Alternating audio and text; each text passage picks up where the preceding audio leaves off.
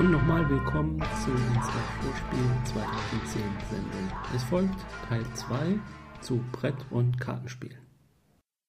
So, dann wollen wir im zweiten Teil dieser Sendung uns den Brettspiel-Neuerscheinungen widmen. Und aus der Fülle der Hunderten von Brettspielerscheinungen haben wir uns, habe ich mir zehn Stück herausgesucht, die ich für, naja, sagen wir mal, bemerkenswert halte. Und ja, da würde ich gerne anfangen mit 51st State von Portal Publishing. Portal Publishing, was ist das denn? Der ist neu, oder? Relativ neu, jedenfalls äh, was das Spiel angeht. Mehr hat er bisher nichts gesagt. Ich äh, habe auch nicht so vorbildlich wie du, Ron, äh, die Standnummern auf dem Zeiger. Aber unter den diversen Sammelseiten, die es gibt für zur Spiel, wie Spielbox oder Klickenabend oder dergleichen mehr, kann man ja dann unter dem Begriff auf jeden Fall äh, sich dann auch die Standnummer raussuchen. Selbstverständlich werden wir das auch verlinken in, unseren, äh, in unserer Anmerkung zu dieser Episode. Aber zurück zu 50 First State. Es ist ein Kartenspiel. Und zwar ein Kartenspiel, das äh, vor dem Hintergrund eines Endzeit-Szenarios. Die Welt oder zumindest die USA sind ja zerfallen. Und äh, aus diesem zerfallenen Land äh, sind vier Fraktionen hervorgegangen, nämlich New York, die, ähm, die den Mythos der Vereinigten Staaten aufrechterhalten wollen. Dann the Appalachian Federation, das sind ja Großgrundbesitzer, Ölmagnaten, Texaner, so in die Richtung geht ja. das wohl. Ja, genau. Dann äh, The Merchants Guild, gehen auch ein bisschen so, denke ich mal, in die Richtung, also eine Fraktion von ja, Großindustriellen oder Händlern. Und dann äh, mein Liebling jetzt schon äh, The Mutants Union. die neuen Menschen, die sich etwas verändert haben, vielleicht auch durch die neuen Verhältnisse. Jedenfalls, äh, es ist ein, hatte ich schon erwähnt, ist ein Kartenspiel und man baut dann mit Hilfe der Karten sozusagen seine, sein Reich auf und versucht dabei möglichst schnell, möglichst groß zu werden. Man hat bestimmte Karten für seine Anführer, die man ausspielen kann, also Charakterkarten. Und dann gibt es äh, sogenannte Location Cards, also ähm, Lokalitäten und die kann man immer auf drei verschiedene Weisen ausspielen. Man kann so eine Location entweder erobern, dann kann man sozusagen einmal die Ressourcen dieser Location nutzen, kriegt die einmal als Erfolg, als, als Prämie für sich. Man kann auch diese Location einen Vertrag mit ihr abschließen, dann äh, ist das ein Verbündeter ab sofort und man äh, bekommt immer wieder Rohstoffe oder Mittel von denen. Und als dritte äh, Möglichkeit ist es auch, diese Location auf friedliche Art in sein eigenes Reich zu integrieren. Das hat dann auch bestimmte Vorteile. Und ja, mich reizt an dem Spiel erstmal das Szenario und äh, was man auch sehen kann von dem Layout. Das sieht sehr interessant aus bisher. Äh, das Regelwerk ist bereits online, wie so viele Regelwerke ja Gott sei Dank auch jetzt mittlerweile vor den, äh, fast schon vor der Neuerscheinung schon veröffentlicht werden, sodass man sich schon mal einen ersten Eindruck machen kann. Weil ich zugeben muss, ich bin niemand, der so ein Regelwerk ohne das Spiel vor sich von vorne bis hinten durchlesen kann. Ich brauche immer das, das Spiel dabei, um mir dann die, die einzelnen Karten dann auch ansehen zu können gleich.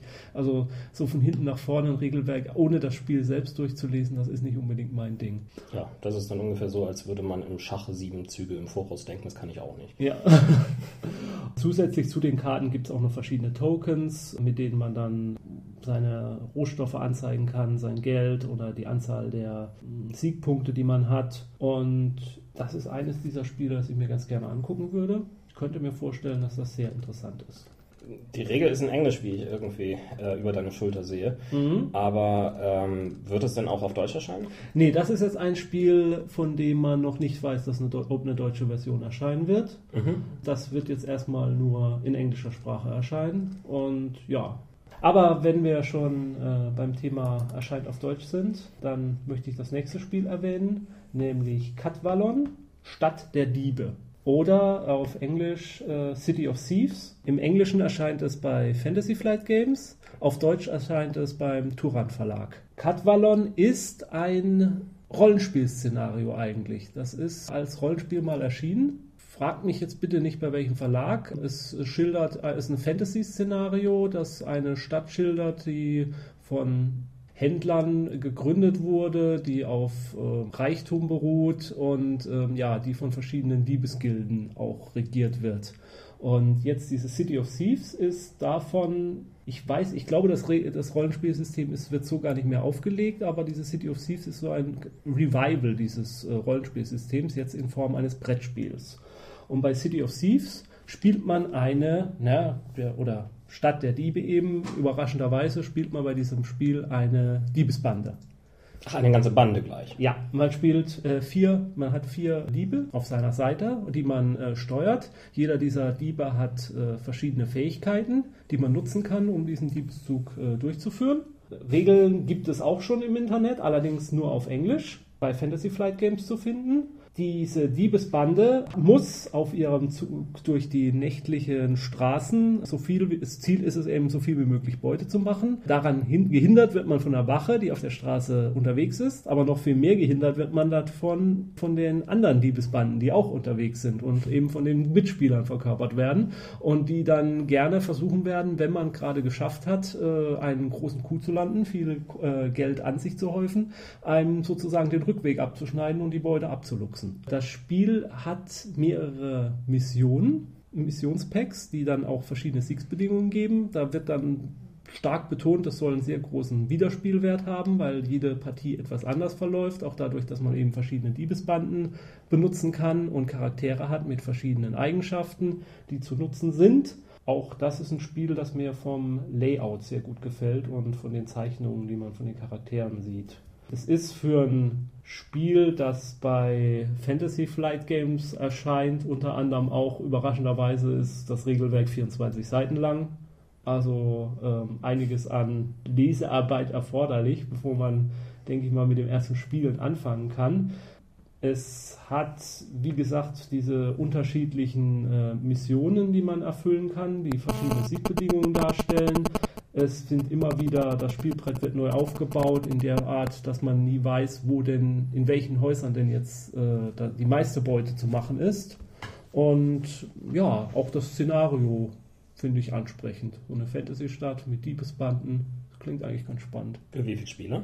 Für zwei, ab zwei Spieler und ich meine bis vier Spieler. Wie war das denn bei dem ersten? bei, du meinst bei 51st State? Mhm. Das ist auf jeden Fall ab zwei Spielern und da es vier Fraktionen gibt, würde ich einfach okay. mal behaupten, dass es bis zu vier Spieler sind. Mhm. Mhm. Klingt sinnvoll. Bei City of Thieves kann ich es jetzt nicht genau sagen. Es ist auf jeden Fall ab zwei Spielern spielbar und äh, ich meine, es ist auch äh, ja das übliche zwei bis vier Spieler und damit man dann noch eine Erweiterung für den fünften Spieler verkaufen kann. Ja, es, es, klingt aber auch so, als würde es da 1001 Ergänzungsset irgendwann zu geben. Ja, das ist die Befürchtung, die man immer haben muss, gerade bei Spielen, die auch bei Fantasy Flight erscheinen. Aber ähm, wie gesagt, hier, dieses Spiel erscheint auch auf Deutsch beim Turan Verlag. Mhm. Gut. Turan Verlag ist was für ein Verlag? Den kenne ich gar nicht. Doch, der ist jetzt schon seit einiger Zeit ähm, bei der Spiel und ich meine, die haben auch eine Kooperation mit Ulysses. Mhm. Ja, aber das ist der Truant Verlag. Truant? Der heißt Truant. Weil ich meine, der heißt Truant. Ja? Ah. Oder Truant. Aber du, na, oder, oder mache ich jetzt hier den großen Fehler? Ich weiß es nicht. Je, jetzt googelt das doch mal. Ja, aber ich glaube auch, es heißt Truant. Nee? Na. Ja. Ist auch typisch für mich, dass ich sowas falsch ausspreche. Da muss ich auch. Truant. Nein, es ist der Truant Verlag. Dann nehme ich alles zurück. Sag noch ein paar Mal Truant in verschiedenen Tonhöhen und. Truant? Truant? Truant? Truant? Dann kannst du es dann hier immer sinnvoll reinschneiden. Truant? Truant! Truant! Meine Stimme ist mein Was? Dann nehmen wir doch mal ein Spiel von einem Verlag, den ich nicht falsch aussprechen werde. Nämlich, nämlich der Pate von Cosmos. Oder so ähnlich. Also das ist dann wieder so ein Spiel, was wir Kosmos. in nie Probe spielen. Ja, ähm, der Pate ist das Spiel zum Film. Zu der. Zu welchem Teil? Zu der großartigen, äh, zu dem großartigen Film-Zweiteiler. Und diesen dritten Film, über den wir nicht reden. Ich finde den gar nicht so schlecht. Er stinkt natürlich wirklich ab zwischen von den ersten zwei Teilen, aber man kann ihn gucken. Ich muss ihn endlich mal wieder sehen. Ja, also wirklich, die Kosmos hat das ja in den letzten Jahren sich fast schon zur Aufgabe gemacht, größere Franchises sozusagen in Spielform zu bringen. Äh, letzte, in den letzten Jahren Säulen der Erde. Dann äh, John Sinclair haben sie ein Brettspiel rausgebracht. Äh, Namen der Rose, war das auch Kosmos? Oh. Nee, ich glaube nicht. Doch, ich glaube. Ja, doch, auch. Ja. Und jetzt, wie gesagt, äh, das Spiel Der Pate. Es gibt noch einige andere da. Also, Ja, das sind die, die mir jetzt so spontan einfallen. sowas wie Herr der Ringe. Ähm, Stimmt, da dieses, dieses. Liegt da Abenteuer- oben bei ja, euch. ja. ich habe jetzt gerade versucht, das in ein paar Sätzen, äh, ein paar Worten. Ja. Das Ja. kooperative Abenteuerspiel, Ja, genau. Ja. gegen- in dem man gemeinsam gegen Sauron angeht. Mhm. Genau. Ähm, sie haben auch den Goldenen Kompass äh, rausgebracht als Brettspiel, als einfaches Laufbrettspiel, aber eigentlich relativ schön. Mhm.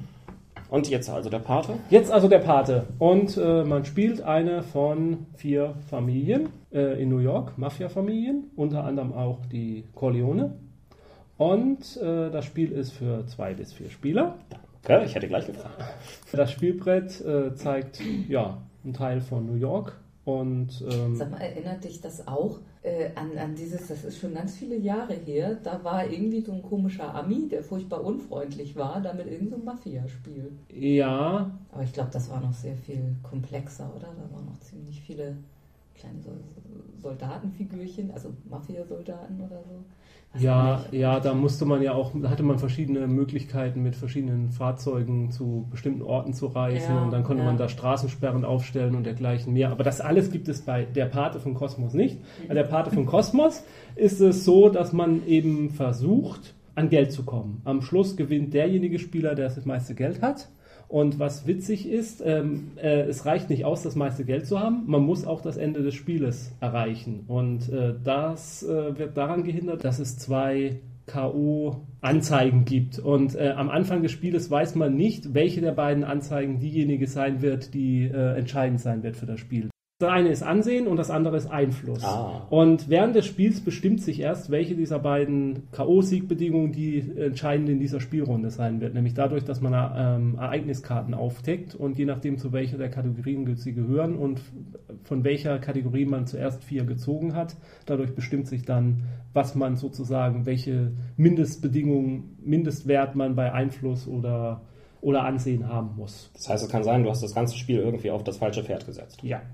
So verstehe ich jetzt jedenfalls Ja, erstmal die beziehungsweise Regel. es sorgt halt dafür, dass man es nicht von Anfang an auf ein Pferd setzen sollte. Genau. Nicht? Achso, man, man kann auf Risiko spielen, auf eine 50-50-Chance oder hast du glichen beide Säulen steigen lassen? Ja. Und äh, was ich noch nicht so ganz aus den Regeln herausgelesen habe, aber es könnte ja vielleicht auch so sein, dass man mit bestimmten Manövern Einfluss darauf nehmen kann, welche der Siegbedingung eintreten wird. Mhm. Und ansonsten geht es darum, wie gesagt, Geld zu verdienen. Geld verdient man, indem man äh, Gebiete unter seine Kontrolle bringt, das Glücksspiel in bestimmten Gebieten unter seine Kontrolle bringt, ähm, Geldwäsche und dergleichen. Drogenhandel natürlich nicht, weil die Corleones haben ja den Drogenhandel abgelehnt. Und das wird, denke ich mal, in diesem Spiel auch der Fall sein. Und ja, man hat aber auch verschiedene Aktionen zur Verfügung, indem man seinen Mitspielern das Leben schwer machen kann, indem man zum Beispiel äh, FBI-Razzia sorgt, dass die FBI-Razzia bei dem Gegenspieler macht und man dann, wenn derjenige seine, seine, seine Einflussmöglichkeit verloren hat, man einfach seine Geschäfte übernimmt. Oder äh, sich selbst vor Razzien schützt, indem man äh, die Staatsanwältin auf seine Seite bringt, weil die ja eine gute Freundin der Familie ist und dergleichen mehr. Also ich bin ein Fan des Mafia-Film-Genres und also ein Spiel in diesem Genre finde ich sehr spannend und das klingt für mich, also es ist, scheint ein relativ simples System zu sein, was Spiele angeht. Bei Cosmos ist ja auch mehr ein, ein Spieleverlag für ähm, Familienspiele. Familienspieler, genau. Und von daher, das Regelwerk kommt auch mit vier Seiten aus. Das scheint mir ein ganz gutes Spiel für Gelegenheitsspieler zu sein oder eben auch für Vielspieler, die auch mal zwischendurch was spielen möchten, was keine drei Stunden Aufbauarbeit erfordert. Wer ist der Autor? Also der Autor ist Michael Rienig. Okay. Ja. Äh, man sollte vielleicht wissen, Michael Rienig hat ähm, die Säulen der Erde auch bereits umgesetzt, was ihm meiner Meinung nach sehr gut gelungen ist. Also ich habe zwar das Buch nie gelesen, aber das Spiel war toll. Wir, haben, wir haben das Spiel recht viel gespielt, aber wir haben dann Tribun gekauft und Tribun hat ein ähnliches Spielprinzip und hat uns dann doch mehr gereizt. Okay. Michael Rieneck ist aber auf jeden Fall ein erfahrener Spielautor. Grafik von Franz Vohwinkel. Ja, sieht nach einem guten Team aus. Und lizenziert von Paramount Pictures, wie ich gerade sehe. Gott sei Dank, sonst hätte es vielleicht Ärger begeben. Ja. Einige der Spielkarten erkennt man auch Personen aus, dem, aus den Filmen wie dann zumindest äh, den alten Don. Da erkennt man dann doch Marlon Brando raus. Nächstes Machwerk ist Earth Reborn. Okay. Wer hat dann Erde wieder geboren? Wer es wiedergeboren hat, ist der Verlag Ludi Kali, nennen sie sich. Das sagt mir nicht so. Ähm, und es erscheint in Zusammenarbeit mit Setman Games. Die sagen Mhm. einem dann vielleicht doch mehr. Die haben ja ein recht reichhaltiges Portfolio, jedes Mal auch auf der Spiel. Ähm, unter anderem halt auch mit amerikanischen Versionen von deutschen Spielen, aber auch mit vielen Eigenverlagsspielen. Earth Reborn ist auch so eines dieser apokalyptischen Spiele, auch wie äh, 51st State. Und Earth Reborn ist ein, ja, ist so eine, ist ein Miniaturspiel im Grunde. Nur etwas äh, abgemilderter dadurch, dass man ähm, eben schon Spielbrett dabei hat und auch äh, die Miniaturen schon mitgeliefert werden. Also es ist ein im Set hat man schon alles, was man braucht. Ist, es ist ein Spiel, das auch mit äh, Missionen funktioniert. Es gibt äh, zwei ähm, Fraktionen auf dieser Erde, die miteinander verfeindet sind. Und einer der Spieler, zwei bis vier Spieler übrigens wieder, Wenn es eine zweite Nation gibt, ähm, gibt es also keine Dreispieler-Variante? bin ich mir nicht hundertprozentig sicher. Man äh, übernimmt Charaktere in diesen Missionen, Ah, die okay. äh, bestimmte Missionen erfüllen. Und ich könnte mir halt vorstellen, dass man dann sich zum Beispiel die Charaktere aufteilt, wenn man auf derselben Seite spielt. Es ähnelt, also mich hat es im ersten Moment ein bisschen an Tannhäuser erinnert, das äh, vor einigen Jahren erschienen ist. Pro Ludo, ich bin mir nicht sicher, welcher Verlag es war, wo es zum ersten Mal erschienen ist. Später hat es dann auch Heidelberger nochmal eine Neuauflage davon gebracht. Ähm, es, wie gesagt, man, man steuert Charaktere durch bestimmte Missionen. Die, das Spielbrett setzt sich zusammen. Das nennen sie, dass es nach einem Tetris-System funktioniert. Also die Spielteile passen irgendwie in verschiedenen Formen zusammen. Daraus kann man dann bestimmte Häuser zusammenbauen. Ich habe mir mal eine der Beispielmissionen angelesen. Da ist es dann, dass man eben mit einem Charakter in ein Haus eindringen muss, um dann einen anderen Charakter aus, ein, aus einer Zelle zu befreien. Und ab diesem Punkt kann man dann halt mit zwei Charakteren weiterspielen und der Gegenspieler bewacht sozusagen dieses Haus und versucht, diese Befreiungsaktion zu verhindern. Es gibt da eben unterschiedliche Missionen. Es gibt dann Konvois, die man begleiten muss und beschützen muss. Es ist ein sehr umfangreiches Spiel. Es sind äh, allein 54 Seiten Regelwerk. Dazu kommt noch ein 20-seitiges äh, Missionshandbuch, das dann die einzelnen Missionen schildert. Es sind zahlreiche Miniaturen, es sind unzählige von äh, Charakterkarten und äh, diesen Teilen, aus denen man dann sein Spielbrett zusammenbaut. Es ist wirklich, das ist wirklich kein Spiel für Gelegenheitsspieler, Nein. sondern für ja, Leute mit ein bisschen ehrgeizig, ehrgeizigeren äh, Ansprüchen. Klingt jetzt aber auch nicht unbedingt für das, äh, wie das Spiel für junge Eltern, die nicht mehr tagelang den Esstisch vollgestellt lassen können. Wa- wa- bin ich mir nicht sicher, weil ähm, dadurch, dass man verschiedene Miniszenarien durchspielt, könnte ich mir durchaus vorstellen, dass man, wenn man einmal dann das Spielprinzip begriffen hat, äh, dass man dann ganz recht schnell so ein Miniszenario zusammenbauen kann, das durchspielen kann und dann beim nächsten Mal einfach mit dem nächsten Szenario weiterspielen kann. Deswegen könnte ich mir vorstellen, dass es vielleicht doch ganz gut geeignet ist. So beim ersten Überblick über das Regelwerk muss ich sagen, die Fülle schreckt mich dann doch etwas ab wieder. Ähm, Auch die, wenn man sich die einzelnen Charakterkarten zum Beispiel anguckt, die hier abgebildet sind, da steht dann doch, zeig euch das mal hier. Aber Ui! wenn ich mir jetzt diese Charakterkarte angucke und die, ja, mindestens zehn, wenn nicht mehr Symbole darauf zu sehen sind mit verschiedenen Werten, äh, Und bunt. ist das ein Spiel, was man sich, denke ich, erarbeiten muss.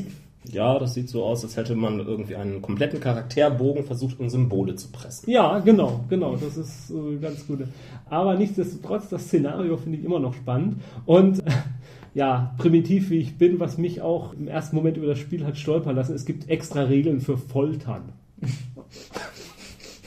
Äh, das klingt nach einem sehr braven familientauglichen Spiel. ja, ja, so ist es, so ist es. Aber ähm, nichtsdestotrotz ein Spiel, was ich mir gerne auf der Spiel mal angucken würde, einfach mal ganz verschämt drüber gucken. So, ja, das ist ja was machen die denn da? Extra Regeln für Folter. Ja, was ich auch, das äh, Prinzip, wie Aktionen abgehandelt werden, es gibt so Aktionsmarker, die man dann unter, seinen, ähm, unter sein, seine Spielfigur wohl legen wird.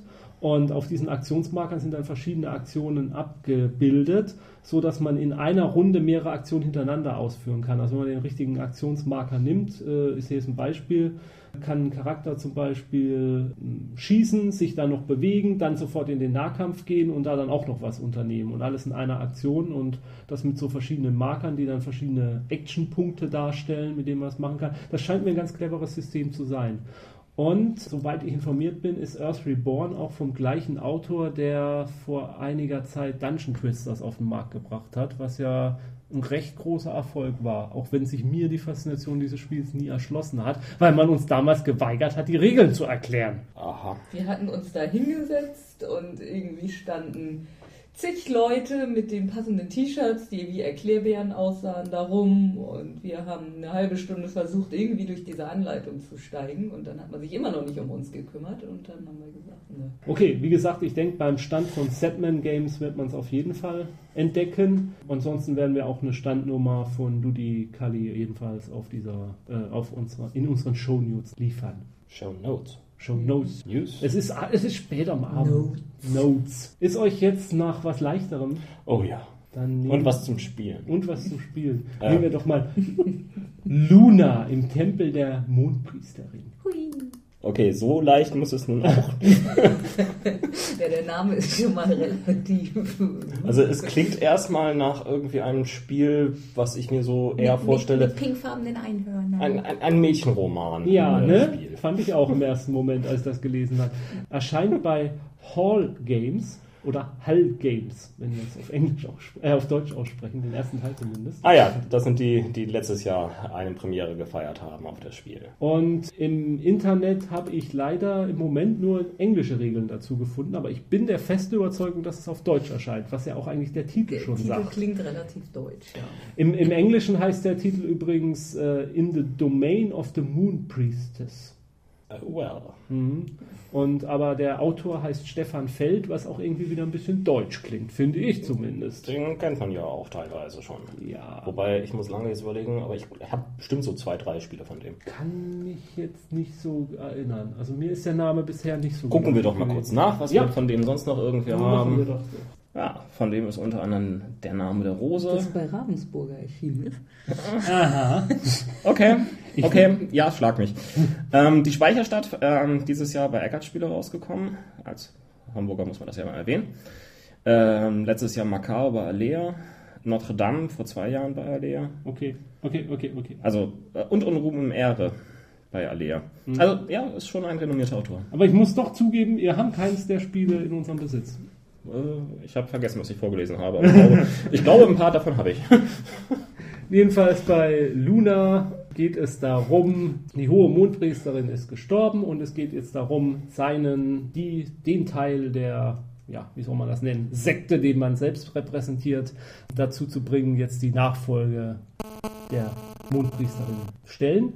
Und das erreicht man eben, indem man um, eine, um die Insel der Mondprinzerin herumreist und Kultplätze errichtet, mit seinen Novizen an diesen Kultplätzen betet, dadurch Punkte einsammelt, erreicht, dass, da, dass man dadurch immer mehr Gunst für sich selbst, also für die ja, Sekte habe ich es genannt, ich bleibe bei dem Wort Sekte, also dass man immer mehr Gunst für die Sekte äh, ansammelt, die man repräsentiert und so dann einmal reicht, dass man die Nachfolge der ja, der Priesterschaft mitnimmt. Und ähm, das ist ein Spiel, wo der Spielplan recht interessant einfach aussieht. Also es gibt eben eine zentrale Insel, äh, die Tempelinsel, und um diese Tempelinsel herum gibt es mehrere heilige Inseln. Und auf diesen reist man halt her herum und, ähm, wie gesagt, errichtet Denkmäler, sammelt Rohstoffe ein, mit denen man diese nicht Denkmäler, sondern Kultplätze errichten kann. Es gibt dann verschiedene Personen, Baumeister, die einem dabei helfen sammelt eben alles an, was man braucht, um dieses Ziel zu erreichen. Und ich finde, das ist ein, das sieht aus wie ein schönes äh, Familienspiel. auch von der Thematik her ist es eben, ich würde mal fast behaupten, dieses Spiel hat keine Folterregeln. ähm, vermutlich. Und Es acht, hat- acht Seiten Anleitung? Ja. Ja, circa acht Seiten Anleitung. Die Spielerzahl wurde ich jetzt schon wieder nicht gefragt. Ich wollte es gerade. Ha, zu spät. Bin mir auch wieder relativ sicher, dass es ein Spiel ist, das man ab zwei Spielern auf jeden Fall spielen kann. Ähm, nee, nicht nur ab zwei Spielern, sondern schon ab einem Spieler. Es gibt also eine Ein bis vier Solitärversion. Spieler, genau. Eine Solitärversion, so ist es. Okay. Ja, das ist jetzt nicht unbedingt ein Spiel, was mich eben vom Szenario anspricht, weil das klingt ja schon etwas mädchenhaft, möchte ich das mal bezeichnen, um hier mal ein bisschen Gender-Mainstreaming zu betreiben. Ja, in deinem Haushalt sind ja inzwischen die Mädchen in der Überzahl. So, so ist es, deswegen muss ich ja auch an die Zukunft denken. Ich finde bei diesem Spiel auch ganz spannend, äh, wie die Spieldauer angegeben ist, nämlich zwischen 25 und 100 Minuten, Ui. Ähm, okay, es kann also etwas länger dauern. wenn es mal wieder etwas länger dauert. Naja, wir wissen ja von anderen ähm, Geschichten wie Papstwahl und solche Sachen, dass es auch mal länger dauern kann. Einen Nachfolger zur Ja. naja, Mondpriesterin. Ach, egal. Ja, wo, wa- was man aber noch betonen muss, obwohl das alles einen recht äh, lockig, flockigen Eindruck ma äh, macht, wird immer wieder, zumindest auch auf der Herstellerseite, betont, es sei ein recht strategisch anspruchsvolles Spiel. Und am Anfang der, wenn man es am Anfang spielt, werde man von der Fülle der Möglichkeiten an Aktionen, die man hat, ähm, ja, vielleicht leicht überfordert werden beim ersten ja, äh, Studium dieses Spiels hat sich mir diese Aussage jetzt noch nicht so erschlossen, aber wie ich vorhin schon betont habe, ich habe das Regelwerk nicht von vorne bis hinten durchgelesen, von daher mag das gerne sein. Dass es ein Spiel ist, vielleicht ein Spiel derart äh, schnell begriffen, aber äh, es dauert lange, bis man es wirklich beherrscht. Also, es ist durchaus etwas anspruchsvoll. Das heißt, ähm, der Verlag spricht auch ab zwölf Jahren, wenn ich das gerade richtig sehe, Ja, genau. ähm, wäre das Spiel angemessen. Das klingt halt eher nicht so familientauglich, aber es ist halt schon irgendwie ein Spiel, was man aufbaut und irgendwann man schneller so, so ein abbauen kann. bisschen, ob sie den Titel nicht besser hätten wählen können, eben weil es so Heidi, Heidi Mädchen. Ich weiß es nicht. Also, also, also zumindest irgendwie ähm, von, von der Grafik und von ähm, dem Spielmaterial her ähm, ist es ein sehr typisches German Board Game. Ja, ja, ja, ja, auf jeden Fall.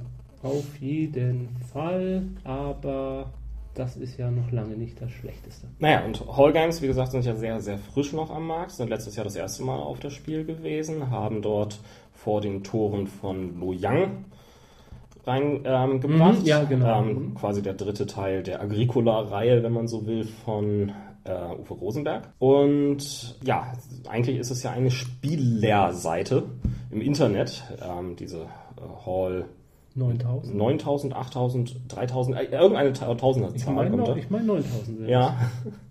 Und sie sind eigentlich äh, ja aus Versehen dazu gekommen, dass sie jetzt Spiele verlegen, denn davor waren sie halt wie gesagt nur diese Spielerseite und haben sich über die Agricola-Regel so aufgeregt, dass sie eine bessere äh, herausgegeben haben.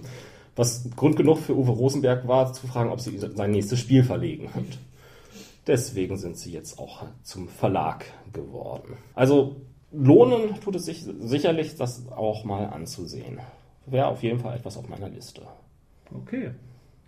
Gut, äh, das nächste ist sicherlich nicht auf jedermanns Liste. Das Spiel nennt sich, äh, das nennt sich, das Spiel heißt High Frontier. Äh, Im Untertitel A Game of Space Explora Exploration for One to Five Players. Ist vom Sierra Madre Game und Co. Äh, ist nur, erscheint nur auf Englisch. Ich wage mal die Behauptung, das wird auch nie auf Deutsch erscheinen.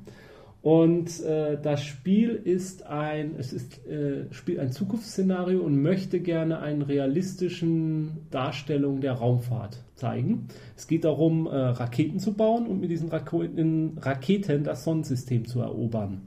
Und dabei werden Regeln genutzt, äh, ja, die äh, ein versuchen, realit auf realistische Art auch Gravitation darzustellen. Ähm, mit Begriffen wie V-Shift wird um sich geworfen. Man äh, soll auf dem Mars landen und Rohstoffe abbauen. Also ein Hard Sci-Fi Board Game. Ja, genau, ganz genau. Das ist genau das richtige Wort dafür. Kennt man den Autor irgendwoher? Äh, ich kannte ihn nicht, ich habe aber gehört äh, oder gelesen, dass er als äh, überraschenderweise als äh, Luft- und Raumfahrtingenieur gearbeitet haben soll.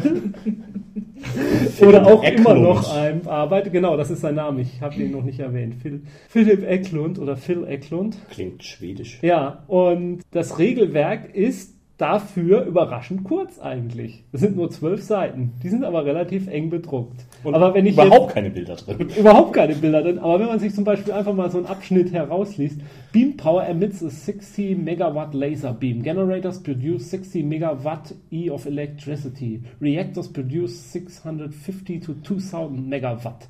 Each burn requires delta V velocity change of 2.5 km per second. Each Brachiatoron is 5.0 km per second. Ich verstehe kein Wort. Hör bitte auf. A solar flare die roll for one Hör of one auf! is an M1 flare with an! X-ray power density of 10, äh, 10 hoch minus 5 Watt. Oh, ja. Mein es ist- Hirn explodiert. Hör auf. Was? Ja, also ich glaube, das ist das ideale Spiel für Physikstudenten. Ich erwähne es hier, weil es einfach was anderes nochmal ist. Wer, ja, wer, wer was übrig hat für Hard SF und vielleicht das passende Brettspiel zu Diaspora sucht, ich weiß es nicht. Wobei die äh, Raumkampfregeln in Diaspora sind sehr viel verständlicher als das hier.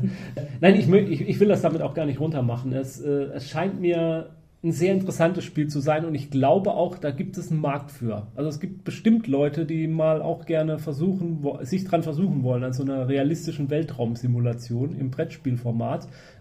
Ist nicht jedermanns Sache. Ich merke es auch den Blicken hier gerade, äh, den Anwesenden hier ist es nicht unbedingt. Ja, ich, ich habe nur gerade irgendwie so das Bild vor mir, dass ich irgendwie meinen nächsten Spielzug machen möchte und erstmal mit einem Taschenrechner ausrechne, ähm, wie stark der denn irgendwie von irgendwelchen ähm, entsprechenden Kräften äh, in verschiedenen Vektoren zerlegt. Ähm, ja, keine Ahnung. Ich, ich kann euch sonst auf jeden Fall nochmal ein Bild des Spielbretts zeigen. Ja, hier ist das Spielbrett. Oh. Ja, also es ist aufgeteilt in verschiedene Sektoren. Ich nehme an, in der Mitte ist dann das, die Sonne zu sehen und von der ausgehend verschiedene Stufen von Gravitationsebenen und ähm, Möglichkeiten zu reisen. Es, ist, es sieht furchtbar unübersichtlich aus, aber ich glaube, es gibt Geschätzte 50 Pappplättchen. Ja, also ich, ich, ich glaube wirklich, es gibt einen Markt für sowas. Es, es gibt Ähm. mit Sicherheit Leute, die an sowas Spaß haben. Ja. Und an die soll ja auch gedacht werden hier. Ja, danke. Das ist auch sehr serviceorientiert. Ja. Ich möchte auch nicht verschweigen, dazu ist auch schon eine Erweiterung. erschi- Es erscheint auch gleichzeitig noch eine Erweiterung zu diesem Spiel. Ah, die Ähm, macht es noch komplexer. Ja, mit Sicherheit. Die dann auch ähm, ein Einzelspielszenario darstellt, in dem es, äh, ja, wo- wobei das Grundspiel ja auch schon ab einer Person sozusagen zu spielen ist, dass man, das, die Erweiterung stellt dann nochmal ein Szenario dar, in dem man spielen kann. Ja, und Ja. einen freien wissenschaftlichen Taschenrechner gibt es gleich dazu. Mit Sicherheit. Wer dieses Spiel spielt, der spart sich sein Physikstudium. Also für, drei, für 30 Dollar, die hier angegeben sind, so günstig kommt man nie wieder zu einem Luft- und Raumfahrtstudium. Okay. Also, nein, jetzt, jetzt nur mal Scherz beiseite. Es ist was, ähm, wenn ich auf der Spiel dran vorbeilaufen werde, werde ich mit Sicherheit stehen bleiben und mir das dann auch nochmal angucken. Weil das ist einfach so ungewöhnlich oder mit das Ungewöhnlichste, was ich dieses Jahr im Spielejahrgang gesehen habe. Das muss man einfach mal gesehen haben. Und vielleicht tun wir dem Ganzen auch Unrecht und es ist in sich so schlüssig und erklärt sich von selbst. Schauen wir mal. Aber ich sehe schon, ihr braucht wieder was Simples. Äh, ja, wobei wir natürlich unterschiedliche ähm, Definitionen von simpel irgendwie haben. Na, man kann es schon mal anhand des Regelbuchs immer ein bisschen. Ja, gut. Ähm, Ich möchte einmal noch, äh, weil es jetzt gerade zum Szenario passt, auf Target Earth hinweisen. Target Earth ist ein kooperatives Spiel und das hatten wir ja hier noch nicht, muss, muss jetzt auch mal erwähnt werden. Target Earth ist vom Prinzip, vom ersten Lesen hatte ich den Eindruck, es ist so ähnlich wie Pandemie. Nur, dass man eben keine ähm, Wissenschaftler und Ärzte spielt, die eine Seuche bekämpfen, sondern Nationen, die versuchen, eine Alien-Invasion abzuwehren. Alien im Sinne von Außerirdischen. Alien im Sinne von Außerirdischen. Okay, es ist also nicht irgendwie ein seltsam politisches Spiel, dessen Tragweite wir Nein, es spielt nicht an der amerikanisch-mexikanischen Grenze und ja, oder ähnlichen äh, unschönen Orten. Oh, das ist, der Ort ist sehr, sehr schön. Ja, nichts gegen den Ort, aber ähm, gegen die den sozial, die sozialen Konflikte, die dort äh, geschürt sind. Was, was für Erklärungsnöte bringst du mich hier? Also, hier geht es einfach um simple Außerirdische, die versuchen, die Menschheit zu erobern. Okay, Und, ähm, wie machen sie denn das?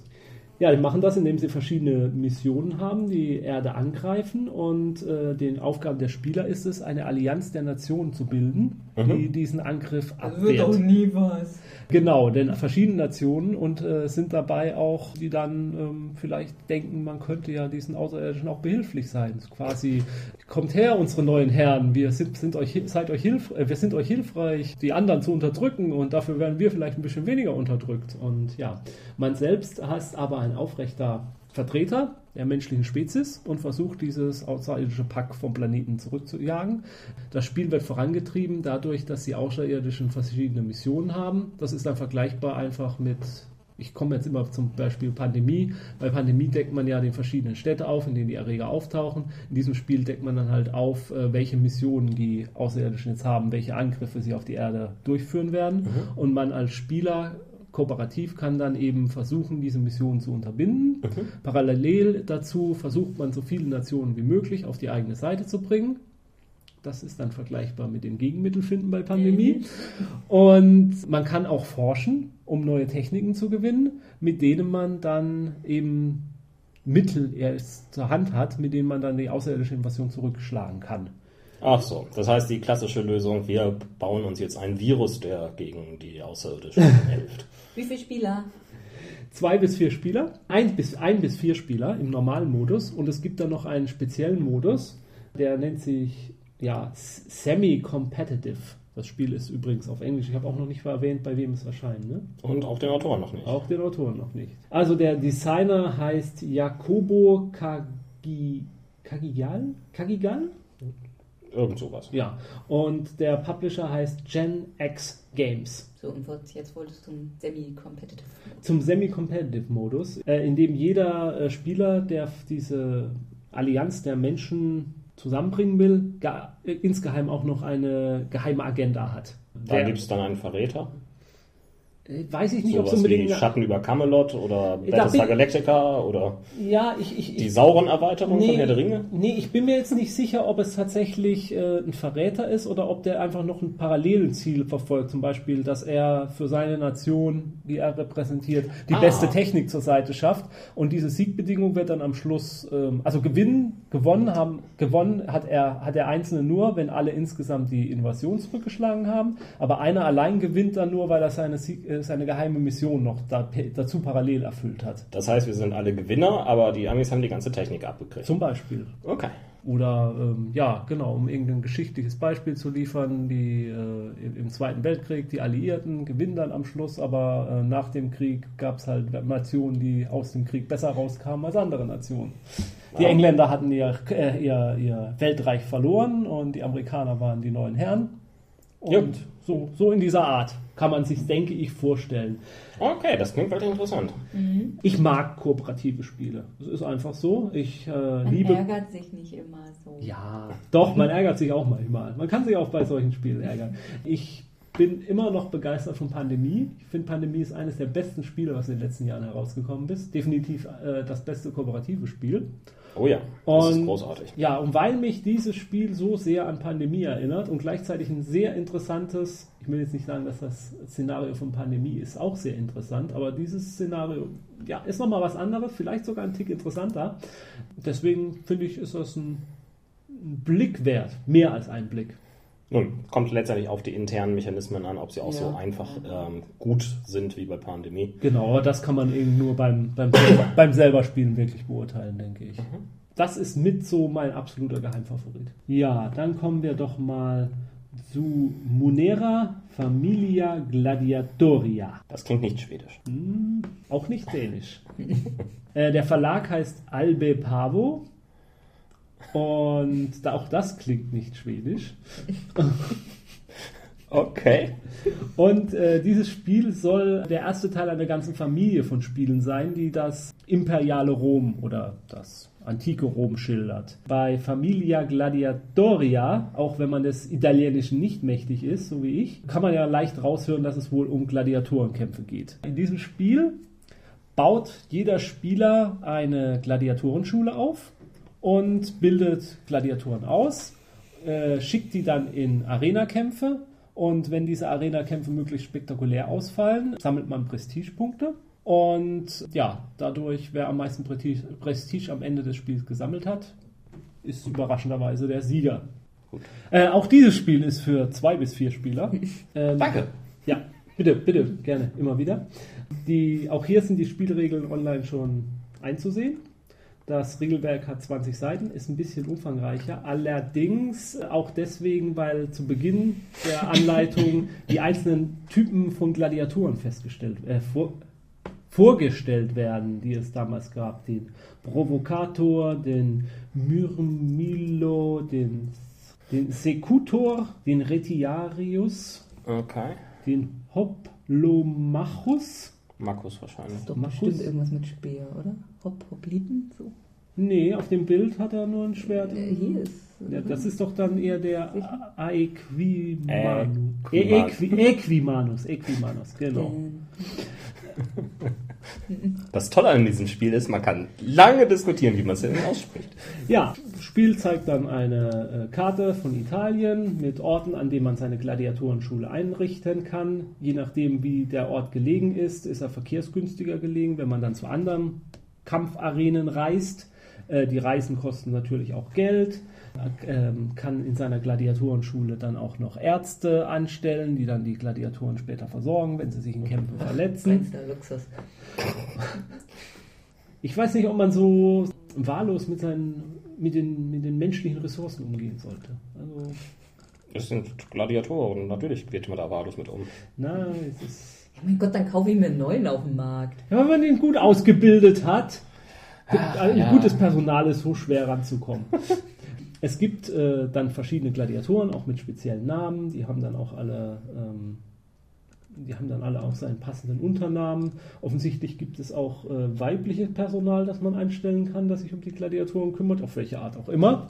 Ich glaube, das war eben gerade irgendwie eine Priesterin. Ja, klar, klar. Und Köchin. Und ja, man bildet seine Gladiatoren auf und lässt sie dann gegeneinander antreten. Und das ist eigentlich simpel zusammengefasst erstmal das Spielprinzip. Wie gesagt, es soll der erste Teil einer ganzen Reihe von Spielen sein, die das alte Rom darstellen. Und ich bin, ja, ich oute mich hier, ich bin ja ein kleiner Fan, was Rom angeht und äh, die Römerzeit. Und von daher ist das Spiel ganz interessant für mich. Äh, die Aufmachung sieht auch äh, sehr nett aus. Vor allem die Italienkarte finde ich sehr gut gemacht, sehr schön gezeichnet.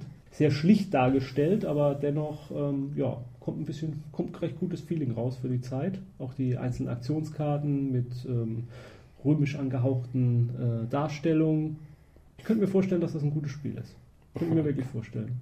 Ja, ist halt nur, Anleitung ist relativ lang. ne? Das Spiel Also- zu Spartacus. Ja. Na dann. Ja, Wann geht der Regelteil so richtig los? Auf welcher Seite?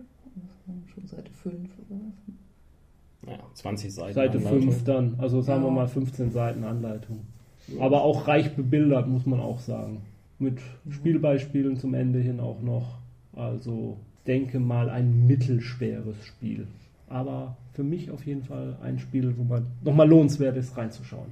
Dann bleibt nur noch, nein, es bleiben noch zwei über. Kommen wir einmal zu Rune Wars.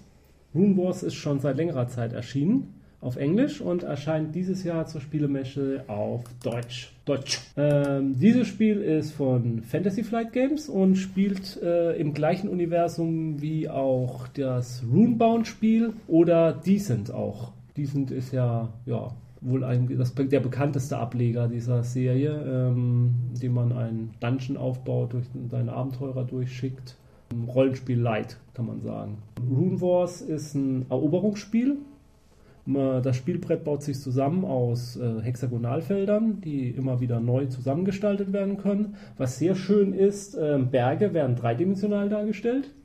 Man, Ziel ist es, bestimmte Landschaften zu erobern, in denen eine, ein Artefakt eines Drachen zu finden ist. Und wer als erster Spieler, der als erster sechs dieser Landschaften, ich meine es sind sechs, äh, dieser Landschaften erobert hat, äh, gewinnt. Von daher äh, schickt man seine Fantasy-Armeen los, aufeinander einprügeln. Es gibt, äh, meine ich, also das Spiel ist für zwei bis vier Personen. Äh, es gibt vier Fraktionen. Es gibt die Menschen, es gibt die Elfen, und es gibt noch zwei böse Rassen, deren Namen ich jetzt nicht genau weiß. Und äh, das Land zwischen denen ähm, wird auch von neutralen Monstern sozusagen beherrscht, die äh, der eigenen Armee im Weg stehen können, die man auch erstmal wegschaffen muss. Und äh, es ist nicht, deswegen finde ich es so reizvoll, es ist nicht nur ein Eroberungsspiel, sondern man kann parallel dazu auch Helden losschicken und Questen erfüllen lassen. Und durch Erfüllen dieser Questen kann man entweder Vorteile für seine Armeen herausbekommen oder tatsächlich auch einige dieser Drachenartefakte erobern und die eigenen Lande bringen. Äh, man kann also parallel die Armeen gegeneinander antreten lassen, man kann aber auch die eigenen Helden gegeneinander antreten lassen. Nämlich wenn einer der Helden jetzt dieses Drachenartefakt gefunden hat, dann kann man seine eigene Heldentruppe entgegenschicken, um ihnen dieses Ding abzujagen, bevor sie es in die... Das ist ja wie Heroes of Might and Magic. Ja, genau. Daran hat es mich äh, erinnert. Heroes of Might Magic Computerspielreihe äh, seit, ja, was weiß ich, wie vielen Jahren und wie viele Teile es davon auch schon gibt. Das letzte war fünf. Okay, ich glaube, ein sechster Teil ist da mittlerweile auch schon angekündigt. Und Qualität, die man von Fantasy Flight Games Spielen eigentlich erwarten kann. Zahlreiche Miniaturen, passendes Fantasy Artwork, was äh, ich jetzt so als äh, nicht unbedingt Runebound und äh, Decent Intensivspieler beurteilen kann. Die Helden, die, äh, die man in Decent oder in Runebound verkörpern kann, die kann man auch in diesem Spiel verkörpern.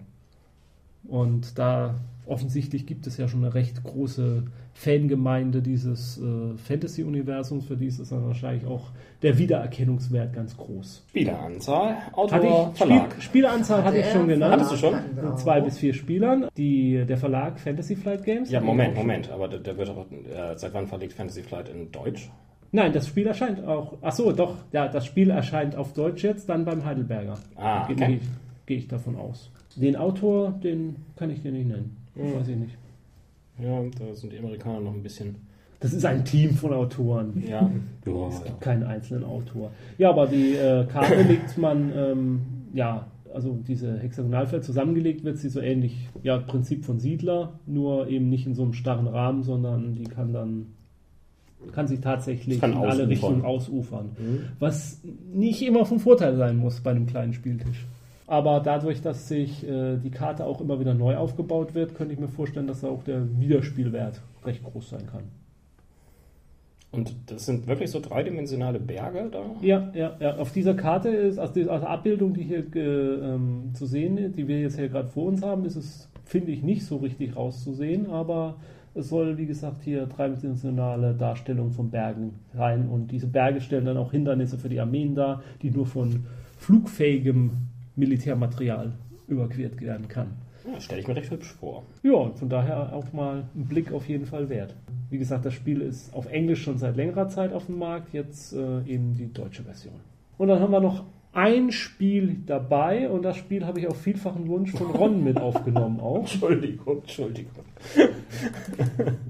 Und zwar Mercator. Von welchem Autor?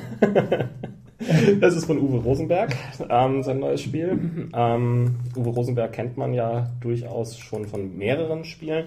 Sein bekanntestes Erstlingswerk, was auch unzählige äh, Erweiterungen mit sich gezogen hat, ist Bonanza. Und er hat aber auch durchaus Spiele, die etwas anspruchsvoller sind und hat ja letztes Jahr, nee, äh, vor, vor einigen Jahren Agricola herausgegeben. Deutscher Spielepreis 2008. 2008 hatte es einen deutschen Spielepreis. Das heißt, 2007 ist das Ding rausgekommen und damit auch die Vielspieler eigentlich sehr begeistern können.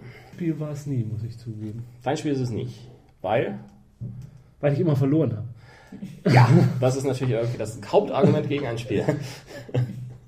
ja, Mercator. Willst du jetzt weiter erzählen oder? An dieser Stelle muss ich tatsächlich übernehmen, denn unsere Aufnahme zu Mercator ist leider, naja, wie soll ich sagen, nicht verwertbar. Und deswegen und weil die Spiel ja nun wirklich unmittelbar bevorsteht und die Sendung auch davor noch online gehen soll, erzähle ich jetzt nochmal in aller Kürze etwas zu Mercator. Mercator ist ähm, Autor Uwe Rosenberg, der auch Agricola gemacht hat, was 2008, was 2008 den Deutschen Spielepreis gewonnen hat.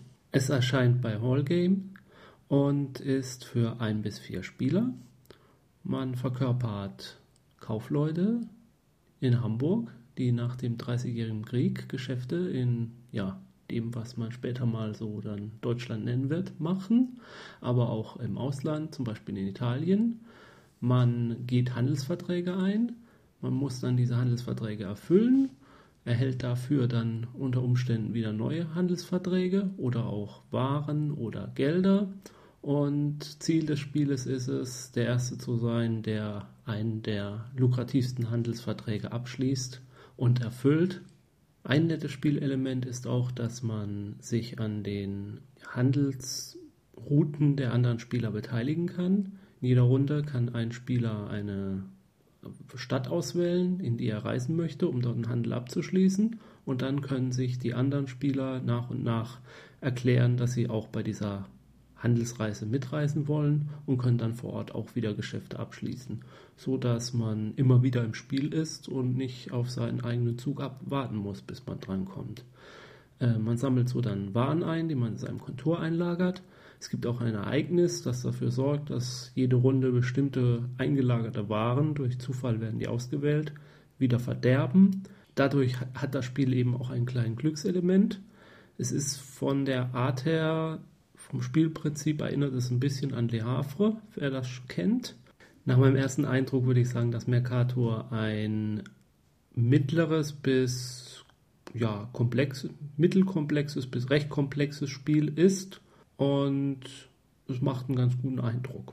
Es könnte ein sehr interessantes Handelsspiel sein. Jedenfalls der erste Eindruck ist sehr positiv. Die Komponenten sehen sehr schön aus, viele Holzteile auch. Jede Stadt äh, stellt zwei verschiedene Waren her, die aber mit den gleichen Holzwürfelfarben dargestellt werden. Wenn man sie dann im Kontur einlagert, entscheidet man sich erst, was man denn nun erworben haben will. Und es scheint eines dieser Spiele zu sein, bei dem man sich auch nicht so viel gegenseitig ärgern kann, sondern bei dem jeder für sich versucht, sein Handelshaus aufzubauen. Ja, das in aller Kürze noch zu diesem Spiel. Uns, unsere ursprüngliche Diskussion über das Spiel war etwas umfangreicher, aber der Kürze der Zeit geschuldet und damit diese Episode, wie gesagt, auch noch rechtzeitig online geht, verwenden wir es dabei. Wenn wir das Spiel auf das Spiel gespielt haben, können wir ja nochmal darauf zurückkommen und dann unsere ersten Eindrücke hier nochmal schildern. Ja, und damit zurück zur Originalaufnahme. Es gibt natürlich noch zahlreiche andere Spiele, die erscheinen. Es gibt auch zahlreiche Spiele, die nur im Prototyp äh, zur Messe erscheinen, die ich deswegen hier auch nicht erwähnt habe, oder bei denen es relativ ungewiss ist, ob sie erscheinen. Da möchte ich nur mal ähm, das neue Civilization Brettspiel nennen. Das ist eine, nicht eine Neuauflage, die es schon mal gab, sondern ein komplett neues Spiel. Tatsächlich zum Computerspiel Civilization, aber wie gesagt nichts mit dem Vorgängerbrettspiel zu tun hat. Das bin ich mir nicht sicher, ob es das Spiel erscheint. Wenn es erscheint, ist das auch eins, was ich mir gerne angucken würde. Es erscheint bei Fantasy Flight Games. Letztes Jahr einer der Renner war das Spiel Stronghold. Äh, dazu erscheint jetzt eine Erweiterung, Stronghold Undead.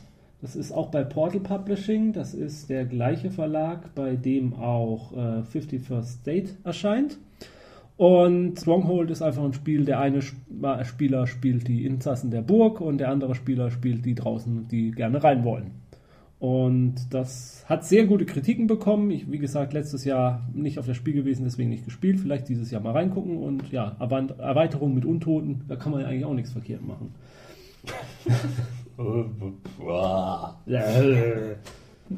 Must eat Burgbesitzer Brain. Äh, ja. Gut, du zu, zu, zu Lord of the Ring erscheinen, es soll ein, ähm, ja, ein, ein, ein Kartenspiel erscheinen, ein kooperatives Kartenspiel. Klingt auch sehr spannend, äh, wahrscheinlich aber noch nicht zur Spiel. Wird das auch von Knizia sein? Also so wie das Boardgame von ihm? Nee, das ähm, wird wohl meine ich, ich, ich bin mir nicht sicher. Äh, ähm, es, ist, es ist, erscheint im Rahmen dieser Living Card Games, die bei Fantasy Flight Games auch erscheinen, wo quasi es sind Sammelkartenspiele, aber man kauft sie nicht mehr als einzelne Sammelkarten, sondern fest in der Box wo äh, schon eine spielbare Version da ist und man keine kleinen Booster nachkaufen muss, sondern feste Erweiterungen, in denen alle Spiel Spielkarten drin sind. Und da die neueste Auflage dieses Systems soll dann ein Herr der Ringe-Kartenspiel sein, das aber tatsächlich kooperativ funktioniert. Ich habe bisher noch kein Sammelkartenspiel gesehen, das äh, eine kooperative Spielvariante hat, von daher macht das neugierig. Mich zumindest. Und, und, und, und, und viele mehr, viele, viele mehr. Es hat, glaube ich, keinen Sinn, die alle noch hier zu erwähnen. Ähm, ja, es sind ja auch mehrere hundert Spiele, die jedes Jahr neu irgendwie auf die Spiel kommen. Mhm. Und nochmal genauso viel, wie die jedes Jahr in Nürnberg dazukommen. Ja. Also, und die man auch noch auf der letzten Spiel noch nicht gesehen hat. Insofern, es gibt viel zu gucken. Ja, ich bin mir sicher, wenn wir eine Nachspielsendung machen. Das wird ein Nachspiel.